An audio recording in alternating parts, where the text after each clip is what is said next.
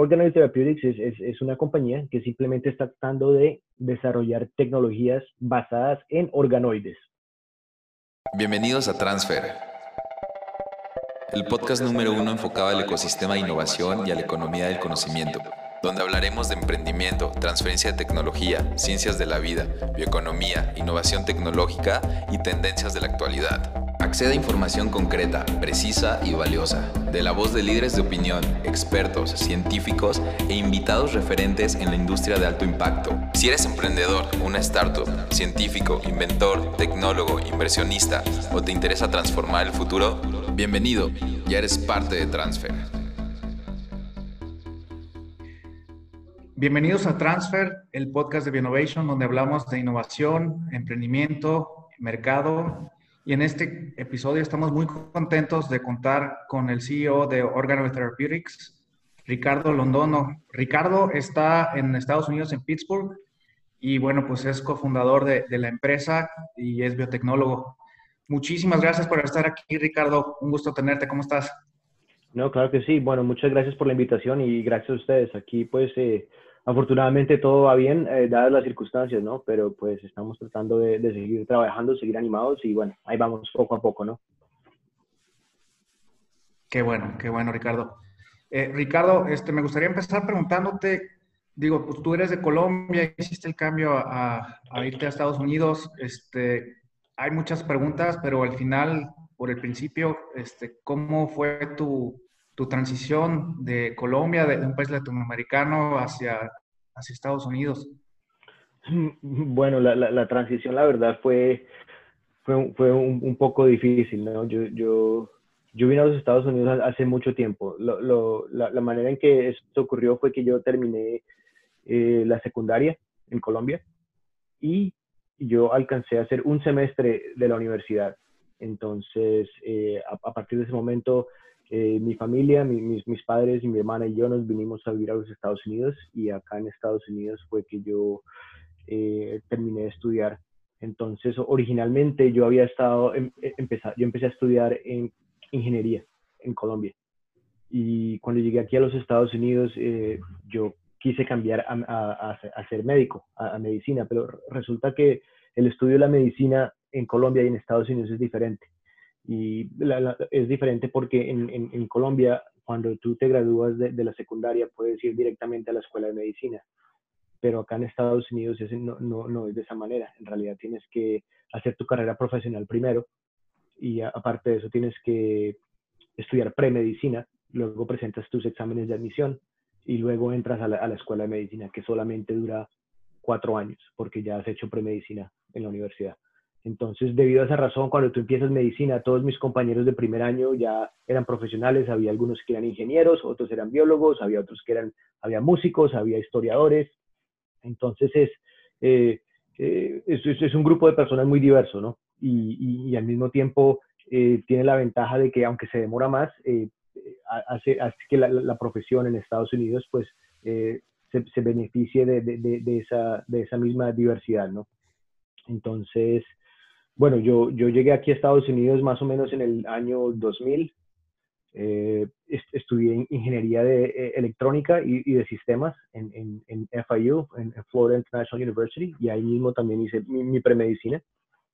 Y eh, más o menos por la mitad, cuando yo quería, cuando quería ser médico, me, me di cuenta que, que, también estaba la, la posibilidad de, de ser un, un investigador, de ser un científico.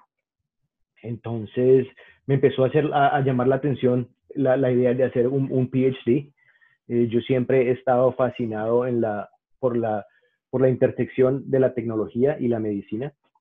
Entonces, e, e, es más, por mucho, por, por mucho tiempo yo decidí no, no, estudiar medicina, sino, sino tal vez solamente hacer mi PhD.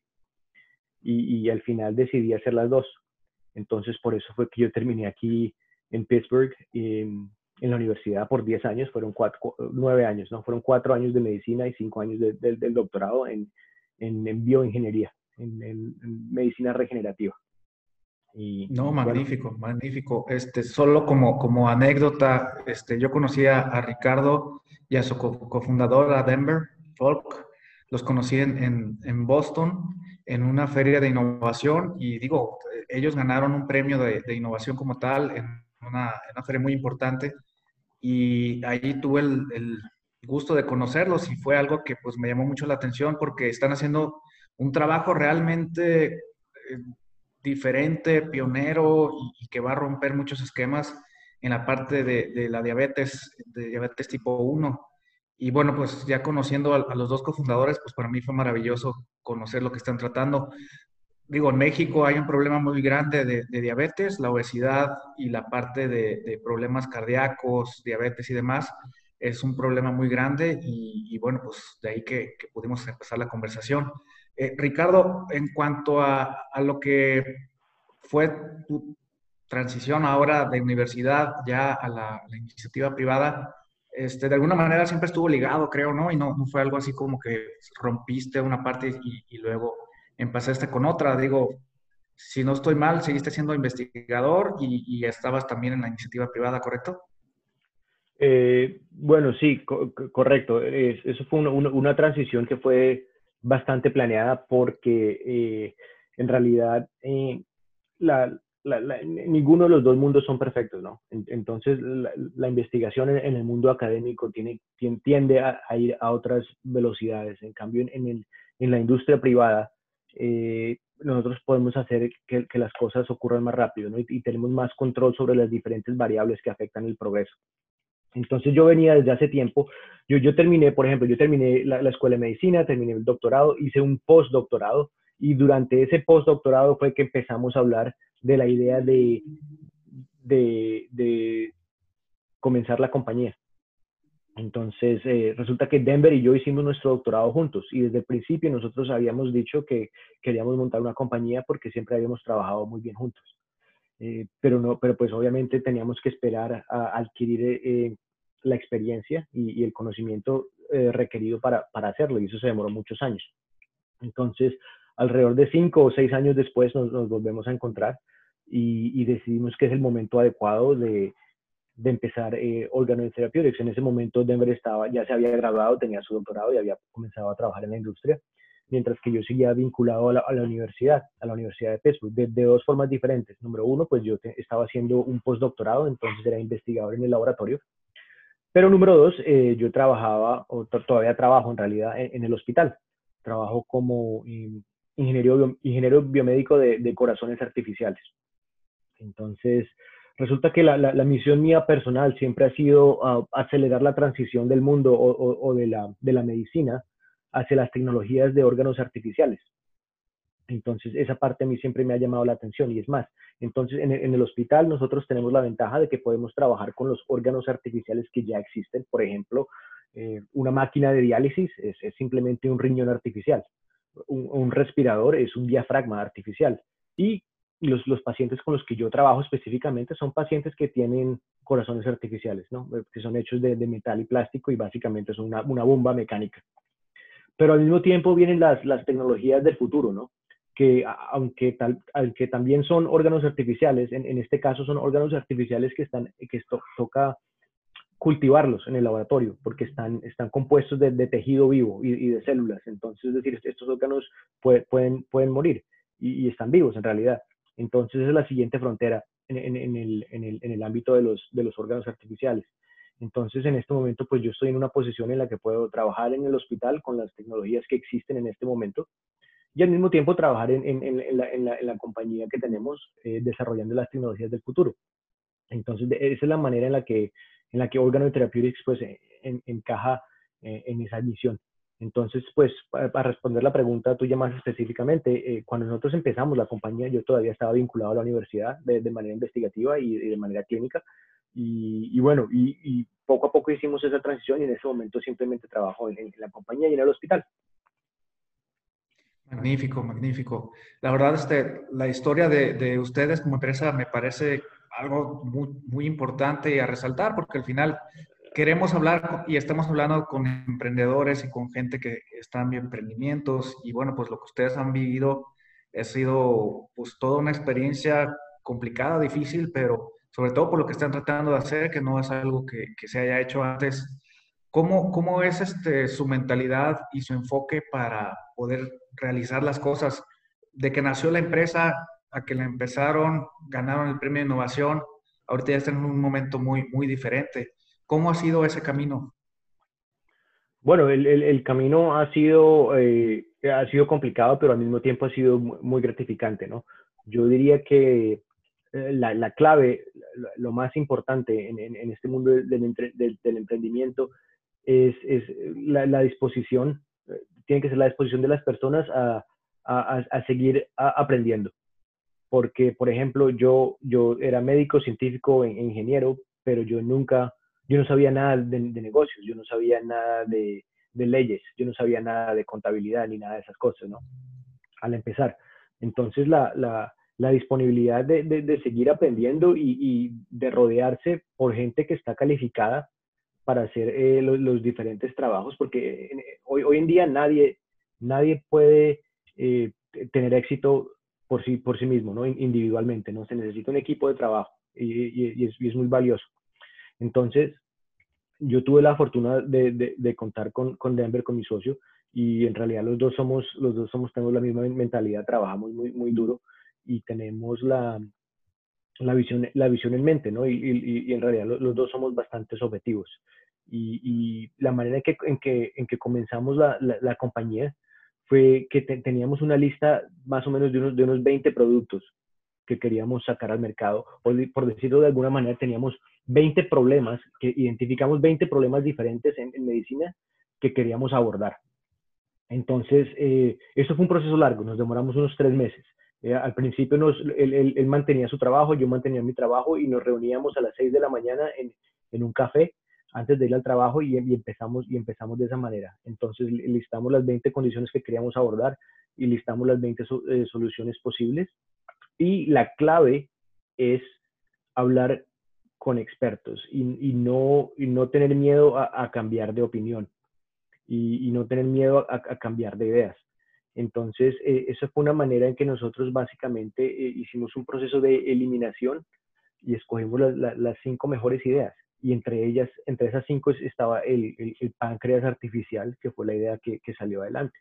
Pero no, la, la, la, clave fue ser muy metódicos y ser objetivos. Y la manera en que nosotros eh, adquirimos esa validación externa fue, eh, escribimos propuestas al, gobierno, a, diferentes ramas del gobierno, al Departamento de Salud, al Ejército, a la Fuerza Aérea, eh, para, que, para que pudieran financiar las diferentes tecnologías. Entonces, al escribir esas propuestas, esas propuestas las, las, revisan paneles de expertos en cada área y ellos, ellos te, te, te, regresan la, la, propuesta con comentarios. Entonces nosotros utilizamos eso como nosotros no, no teníamos dinero para, para, pagar consultorías y para pagarle a expertos en el tema. Lo que hicimos fue que escribir las propuestas y las mandamos y a, los tres meses las, las, devolvieron con los, con los comentarios específicos y, y, bueno, y, en realidad fueron comentarios muy válidos, algunos de ellos con respecto al mercado, algunos de ellos eh, con respecto a la comercialización, al aspecto regulatorio, algunos de ellos eh, con respecto al, al, a los a los, a los, diseños de los experimentos, a la parte científica. Entonces, en realidad, nosotros eh, obtuvimos eh, básicamente una consultoría gratis de, de, alrededor de 30 expertos en diferentes campos.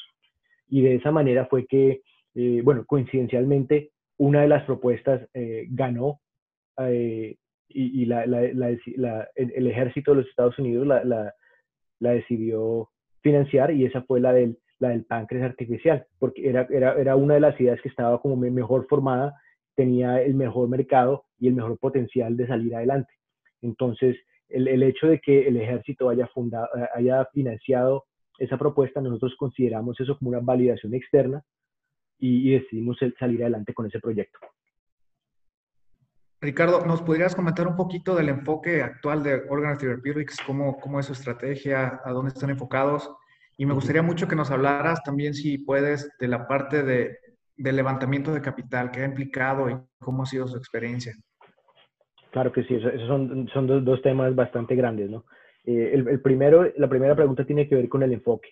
Entonces, eh, Organoid Therapeutics es, es, es, una compañía que simplemente está tratando de desarrollar tecnologías basadas en organoides.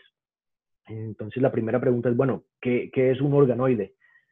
Eh, un organoide es, es, simplemente un conjunto de células microscópico, es, muy pequeño, es, es, más pequeño que un grano de sal, pero esos, esos, organoides pequeños, eh, cuando tú los miras debajo del microscopio, se ven como los órganos originales. Entonces, es decir, un, organoide de páncreas se ve igual que un páncreas debajo del microscopio, tiene las mismas células y tiene las mismas proteínas y lo importante es que se, se, se comporta de la misma manera.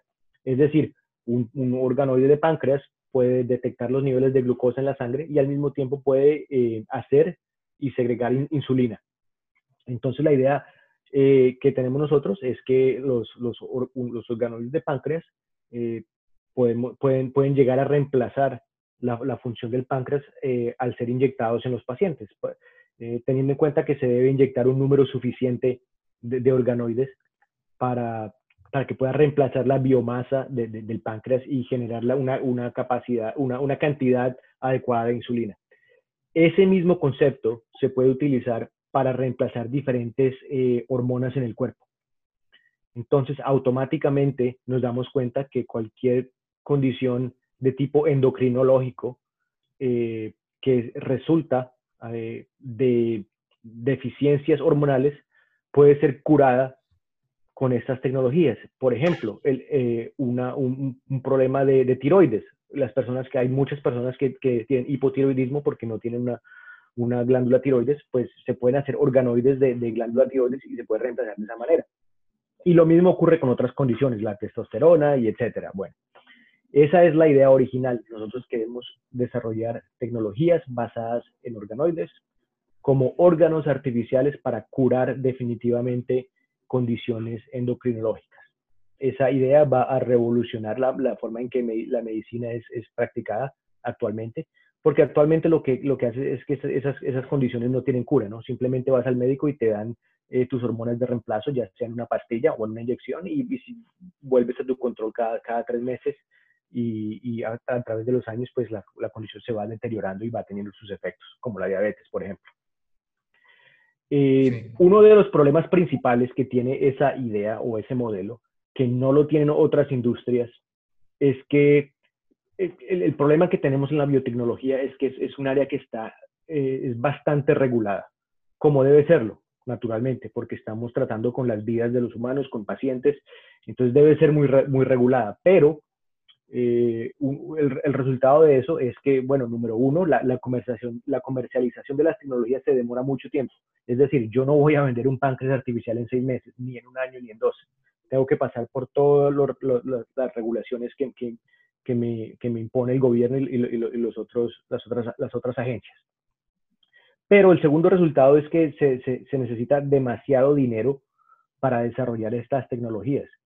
Eh, si yo estuviera, por ejemplo, desarrollando un app, pues lo podría hacer desde aquí, desde la sala de mi casa, en, un laptop. Pero debido a que estamos en el, en el, área de la biotecnología, eso quiere decir automáticamente que necesitamos médicos, necesitamos científicos, necesitamos laboratorios. El equipo de laboratorio es demasiado costoso. Necesitamos estudios preclínicos, necesitamos estudios de clínicos de fase 1, de fase 2 y de fase 3. Entonces, eso nos pone a nosotros en, un, en, en, una categoría dentro de los startups, en una categoría muy especial, porque entonces ya cuando tú estás hablando con los, eh, con los inversionistas, ya automáticamente les estás diciendo que esto es, esto es un, plan a largo plazo. Nosotros, ellos no van a tener su regreso, su retorno en, la inversión ni, ni, el año siguiente, ni en dos años, ni en tres años. Uh, entonces, por eso es que es, es, muy, muy, muy importante eh, tratar con inversionistas que, número uno, comparten tu visión, así como lo hacen ustedes, y, número dos, entienden, eh, entienden el campo, porque al mismo tiempo ellos te pueden ayudar no solamente en, eh, con, con, los fondos y con la financiación para sacar tu proyecto y tu compañía adelante, sino que también te pueden eh, servir como, como consejeros, como miembros del equipo y, y también como, como te pueden ayudar a hacer muchos contactos. Entonces, esa es una de las distinciones especiales que tiene, que tiene la biotecnología. Eh, debido a eso, debido a que se demora tanto, en, nuestro caso de, de, 7 a 10 años, eh, recientemente nosotros decidimos establecer una estrategia adicional eh, para, para, generar ingresos a corto plazo. Y esa estrategia consiste, tiene, tiene dos componentes. El primer componente es desarrollar nuestras tecnologías de, la misma manera, tecnologías de organoides, pero en vez de utilizarlas en la clínica, las queremos utilizar para la investigación y el desarrollo de productos. Entonces, para darte un ejemplo pequeño, nosotros tenemos planeado desarrollar organoides eh, de hígado hepáticos para ofrecérselos a las compañías farmacéuticas eh, para que ellos puedan utilizarlos para, para, para seleccionar sus, sus, sus, eh, sus, medicamentos que están en desarrollo. Como ustedes lo saben, cada medicamento que, sabe que sale al mercado tiene alrededor de mil variantes y esas mil variantes deben ser eh, evaluadas en, diferentes niveles. El primer nivel es en células, el segundo nivel es en animales, el tercer nivel es en, humanos. Entonces, al tener organoides humanos, nosotros sabemos que los organoides replican la, fisiología humana eh, con más fidelidad que los, que los modelos animales. Eh, entonces es una manera en que les podemos ayudar a las compañías farmacéuticas a bajar sus costos y a, y a evaluar sus, sus, compuestos más rápido.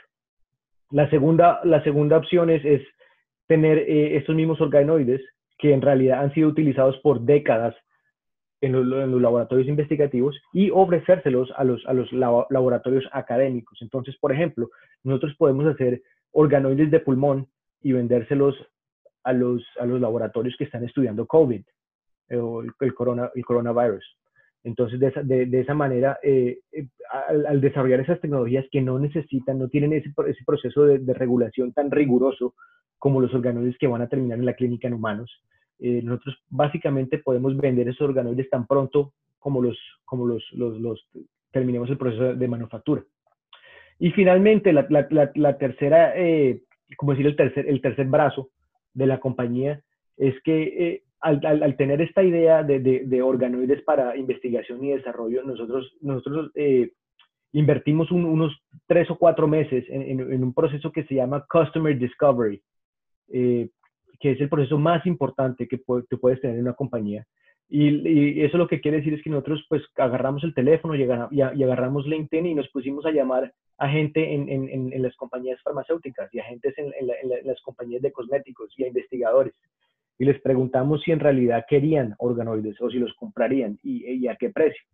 Y para, para confirmar que la, que, la, que la demanda existe. Y sorprendentemente nos, dimos cuenta de, dos cosas. Número uno, la, demanda sí existe, pero número dos, algunas de estas entidades no están necesariamente interesados en comprar los organoides, pero ellos lo que quieren es mandarnos los compuestos para que nosotros hagamos los estudios por ellos y les entregamos los resultados. Entonces, básicamente nos estaban pidiendo que nos convirtiéramos en un CRO, right? En un Contracted Research Organization. Entonces, a mediano plazo, lo que nosotros queremos hacer es, convertirnos en, un CRO que va a ofrecer servicios.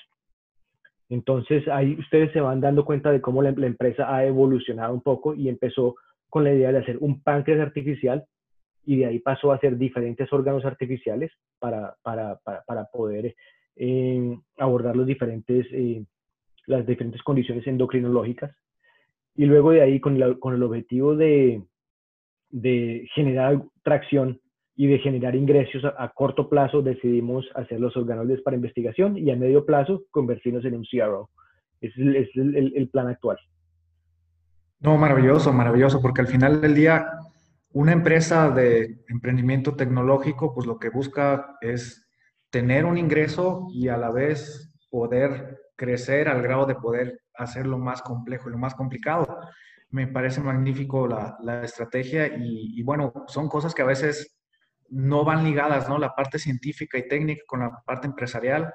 Y por eso me encanta que nos platiques de este tema para que nuestros, nuestra audiencia pues, escuche todo esto que a veces hay silos donde está muy vasta la, información y el conocimiento científico, pero no tanto el de mercado.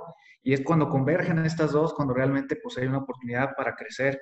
Y bueno, pues al final del día hay algo que me gusta muchísimo y lo vimos hace poco, la investigación y desarrollo en, Estados Unidos en particular, el 70% está hecha por la iniciativa privada. En América Latina cambia muchísimo y está mucho por la iniciativa pues, pública y los resultados son muy diferentes. En base a lo que estás viendo y ya en esa inversión privada, pues va más encaminada a que salga el producto, que salga el servicio, ¿no? más que salga una investigación.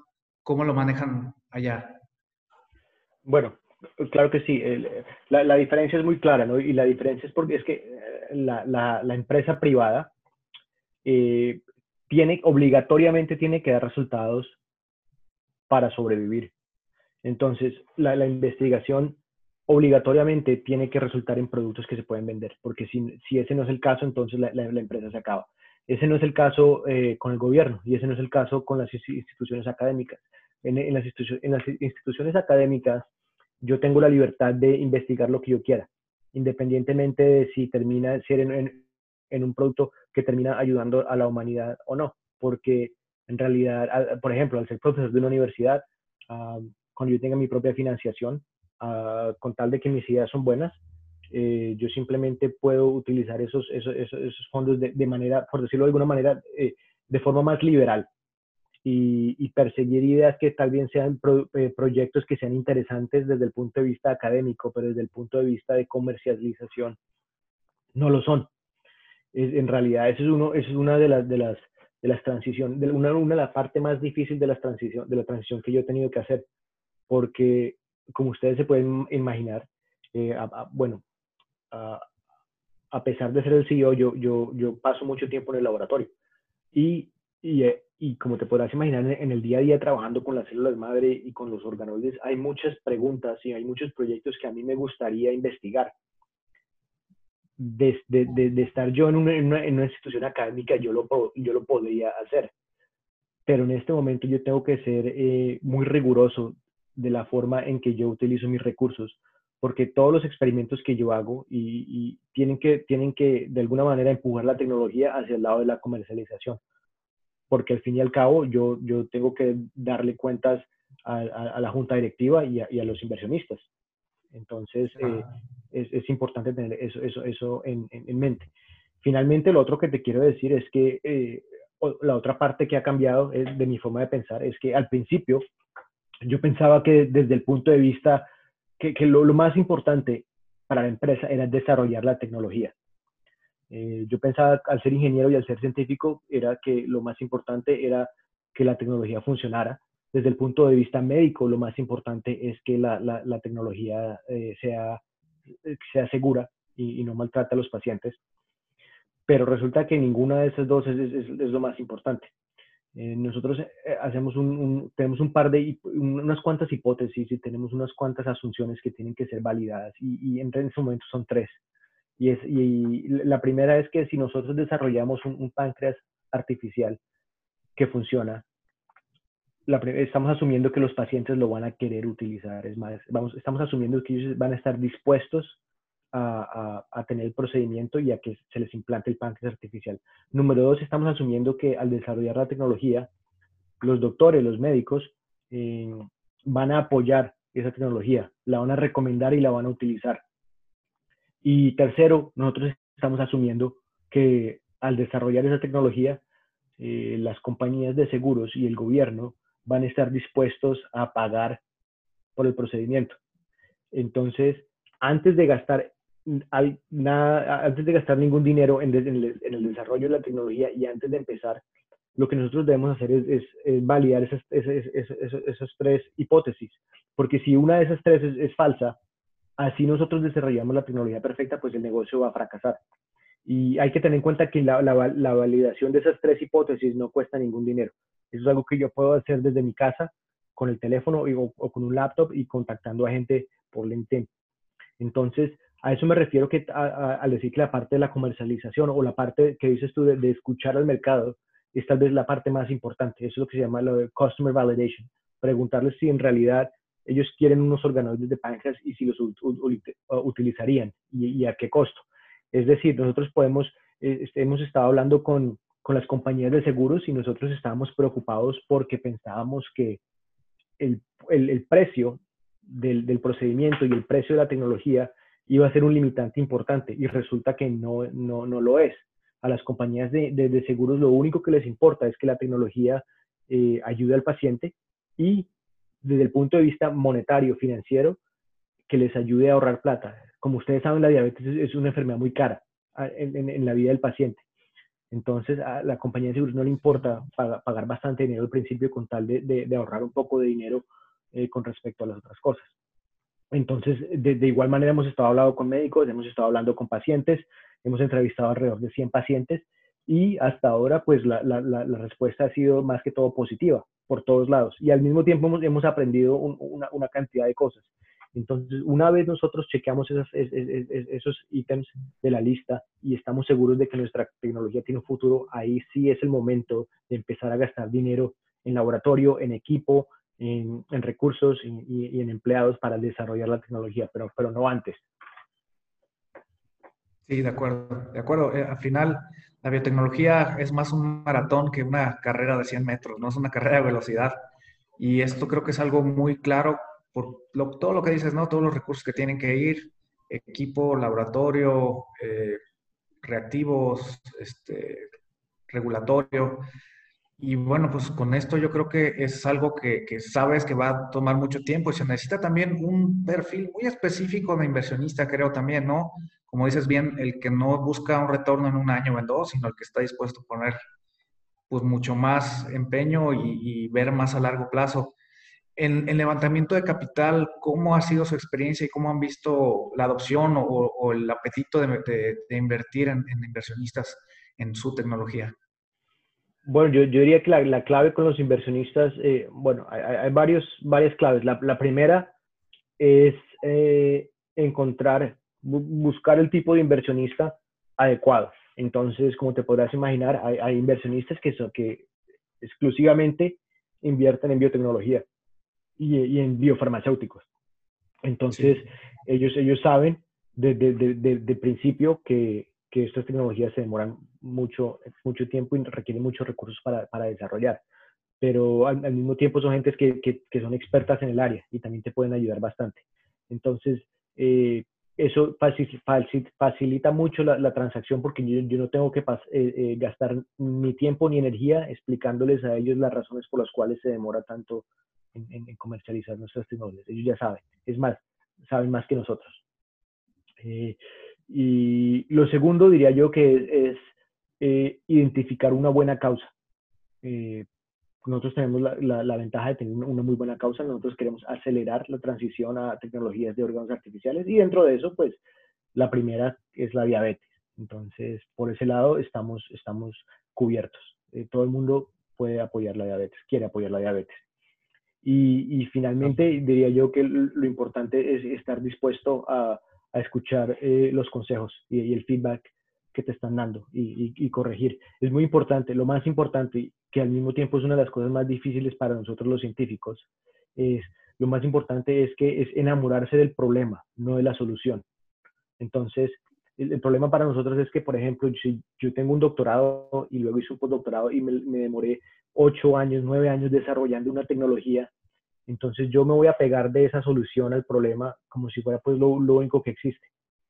Pero esa es la manera incorrecta de hacerlo. La manera correcta de hacerlo es escuchar al mercado y hablar con gente. Y si es necesario cambiar la, la, forma en que estamos tratando de solucionar la diabetes, pues la, la, cambiamos.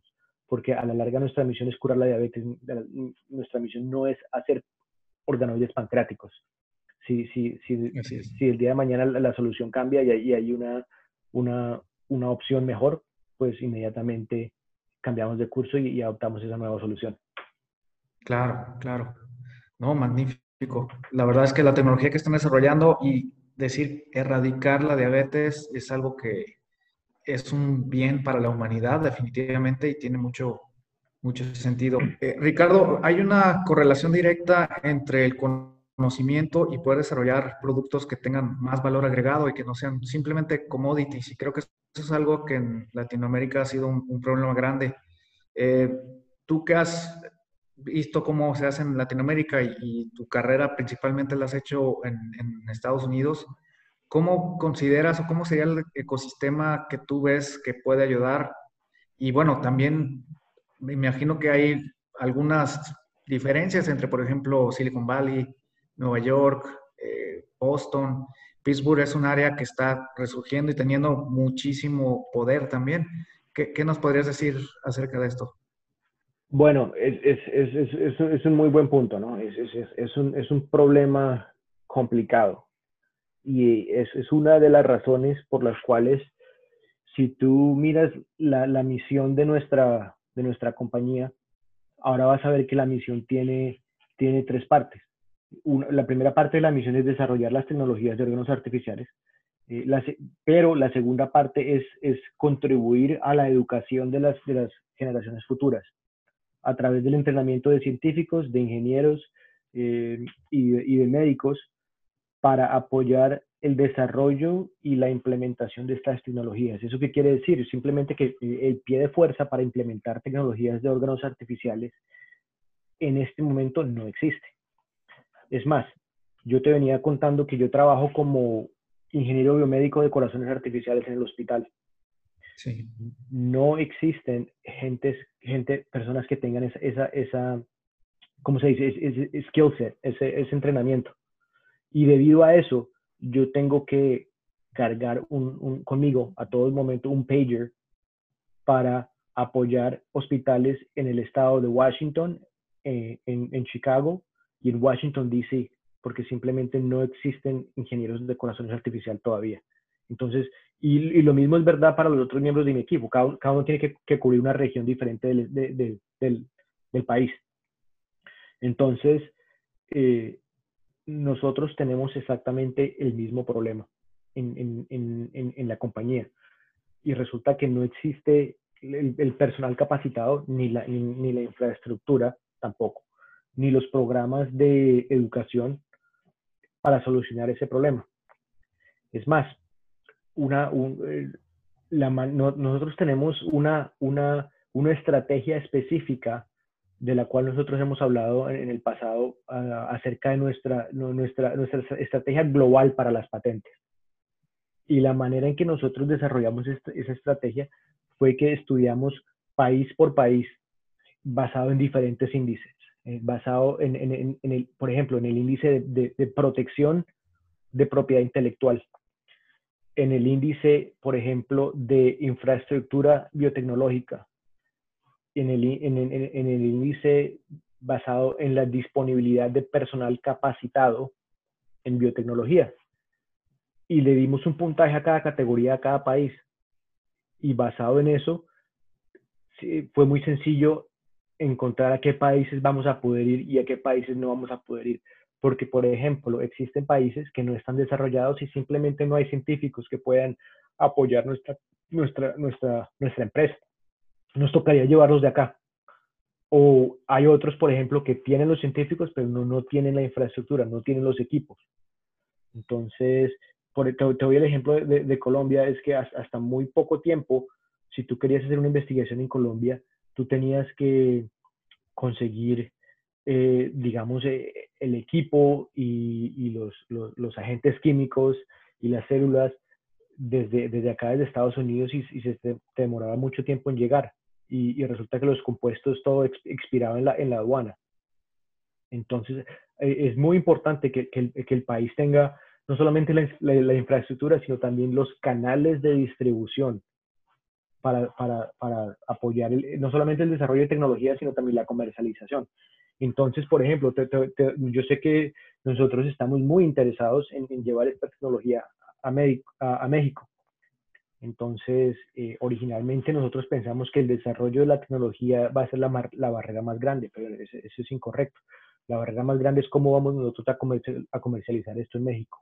Claro. Entonces, ¿quién, quién, ¿quiénes son los científicos que van a, que van a, que van a estar en, en, en nuestros centros de producción?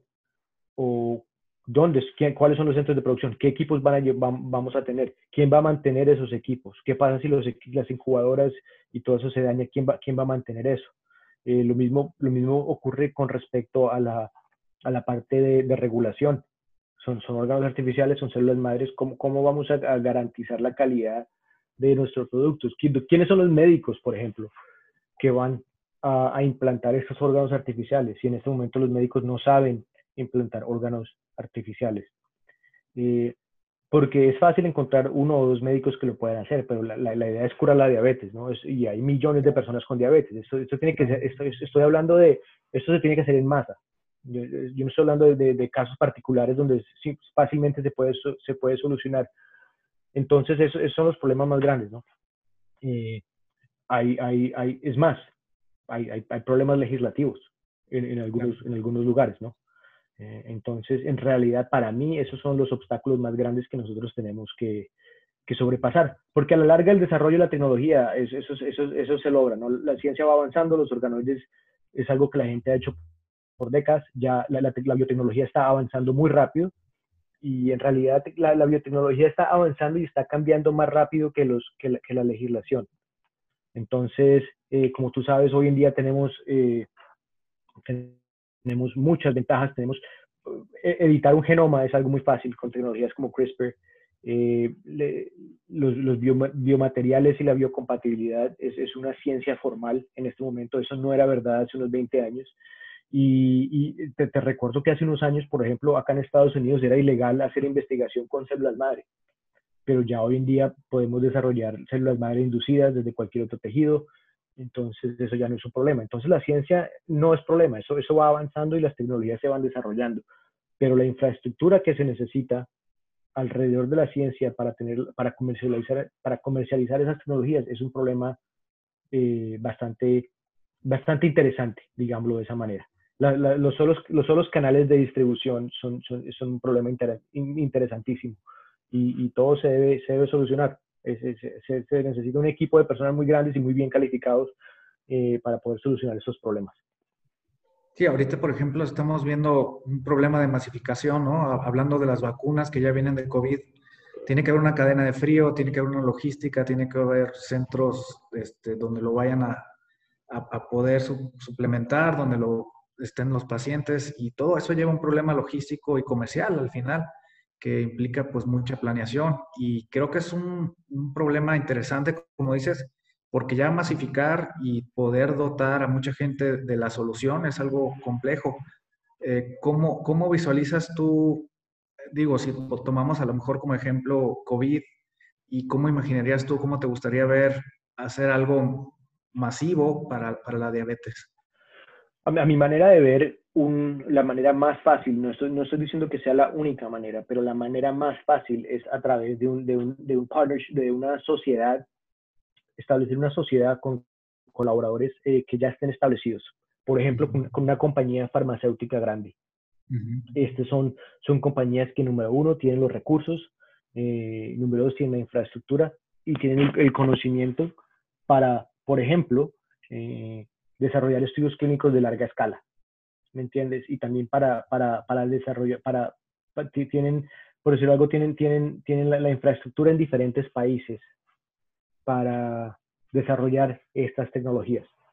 Eh, no es la única manera, se, se puede hacer independientemente con, con, con, financiación suficiente, pero yo, yo creo que la, la, manera más fácil y, y, más rápida de hacerlo sería eh, a través de sociedades claves no solamente con, con, empresas, con empresas farmacéuticas, sino también, como ya lo hemos demostrado nosotros, eh, con partes del gobierno. ¿no? Nuestro, nuestro, producto, al, al, nuestro proyecto al principio fue financiado por el gobierno, por el, sí. por el ejército de los Estados Unidos, y eso fue lo que nos, los, lo que nos, uh, lo que nos sirvió como una plataforma para salir adelante. Entonces, es, es, esa clase de, de sociedades y de, de, operaciones para mí son, son claves para, para, para tener éxito en, en, en, esta, en, esta, pues en este ámbito, ¿no? Sí, claro, claro. Y bueno, al final del día, algo muy relevante creo que es la investigación en Estados Unidos y en otros países va muy enfocada a resolver esos problemas y, y creo que el hecho de que haya algunos retos o algunos problemas muy definidos por el gobierno, pues ayuda a que el investigador ya se enfoque mucho a poder resolver esos problemas que son graves para, para un país. En este caso, eh, ustedes fueron desarrollando la tecnología, fueron cambiando y evolucionando y tuvieron esa apertura para irlo haciendo. En la parte de, de, la infraestructura en Pittsburgh, creo que ha sido muy importante. ¿Me puedes hablar un poquito en cuanto a la infraestructura con la que cuentan ahí? Bueno, sí, claro. Te, te, te voy a hablar de Pittsburgh en general. Pittsburgh en, en realidad es, es, un lugar muy especial porque es, es, la ciudad como tal la que, la que nos ha permitido eh, emerger como, como, como, una compañía. Eh, primero que todo, eh, Pittsburgh es, es, una ciudad donde la, la, la, el perfil demográfico de la ciudad es básicamente eh, es estudiantil, investigativo y, y con respecto a a a la biotecnología, pues con más énfasis.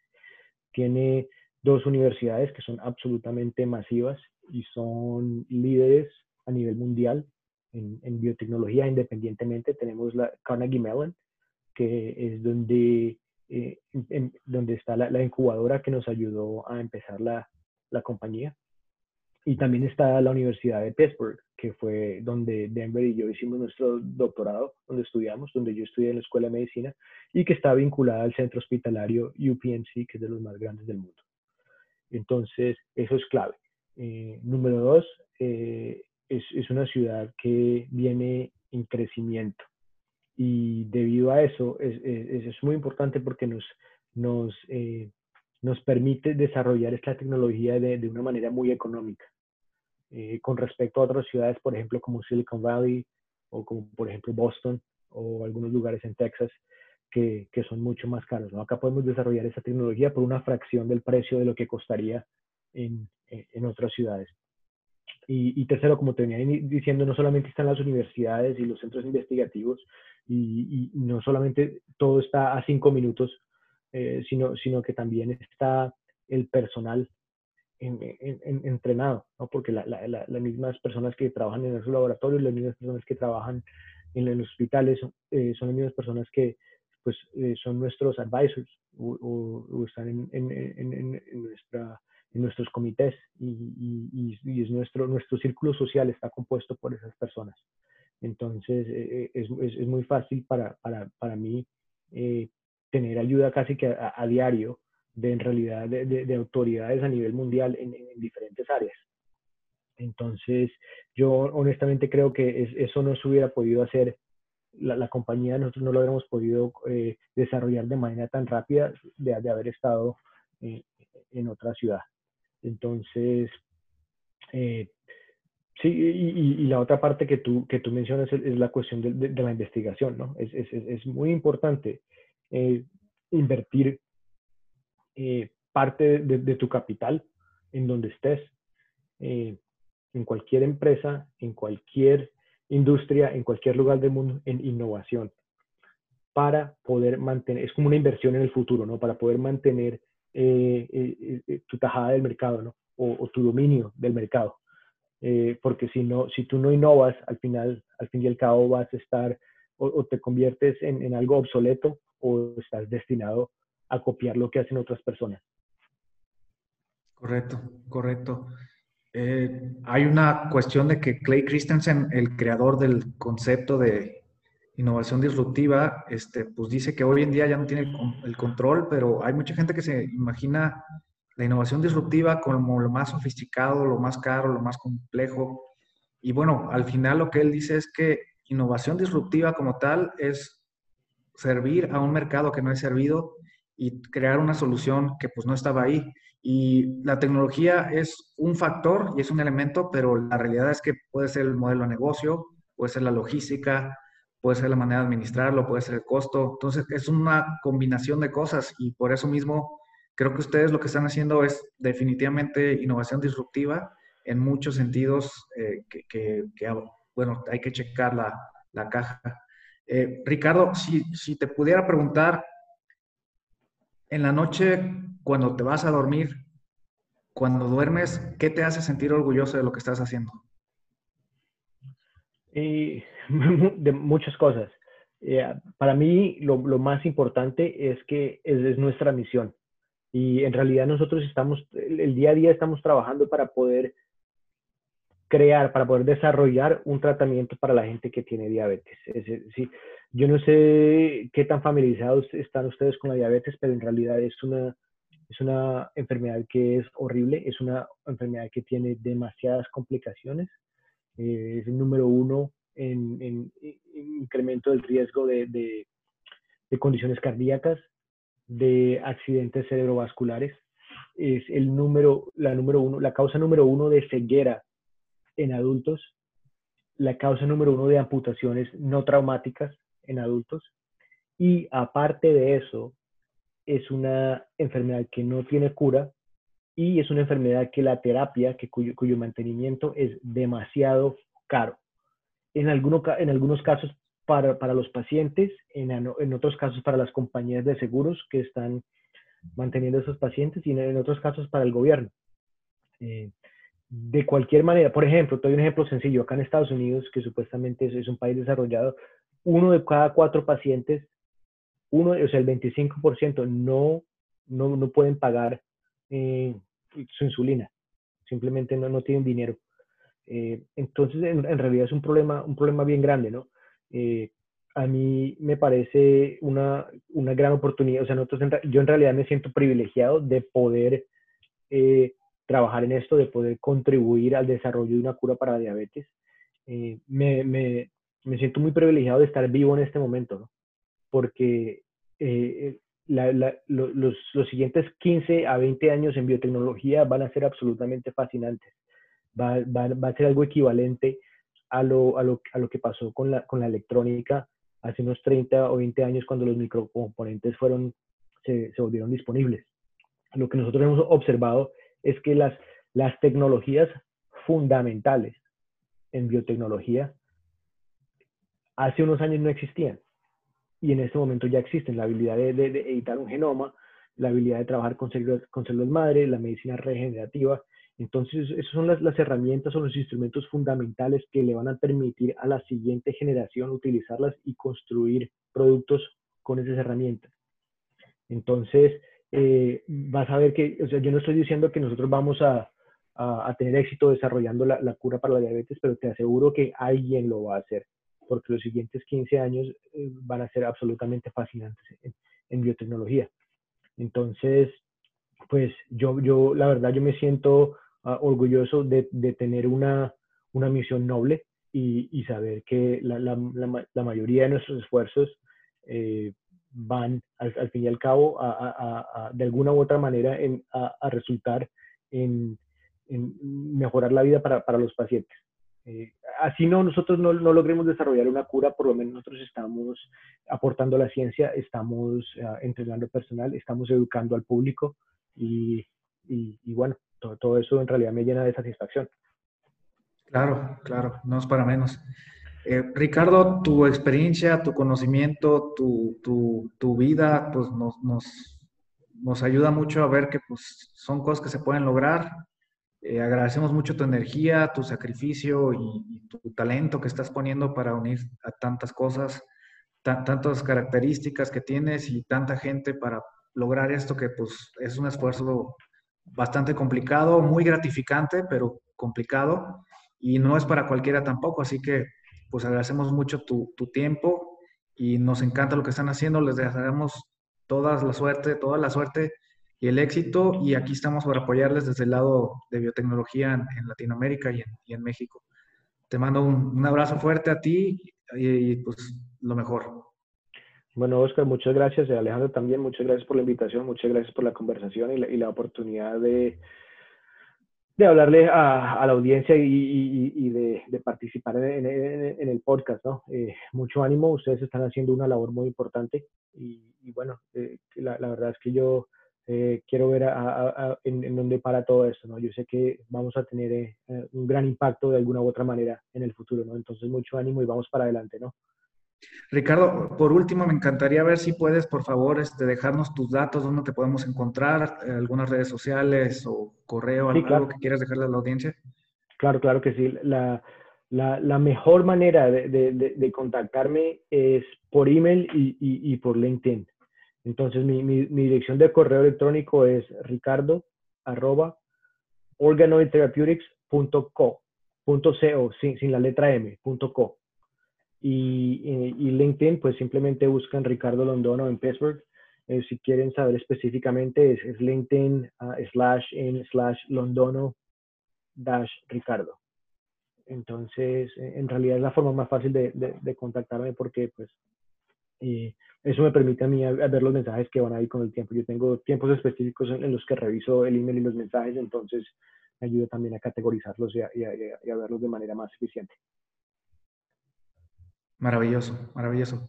Ricardo, pues otra vez muchísimas gracias y agradecerte el tiempo. Cuídate mucho bueno, y saludos por allá.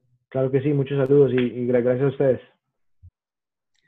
Este fue el episodio con Organer Therapeutics, Ricardo Londono, el CEO en Pittsburgh.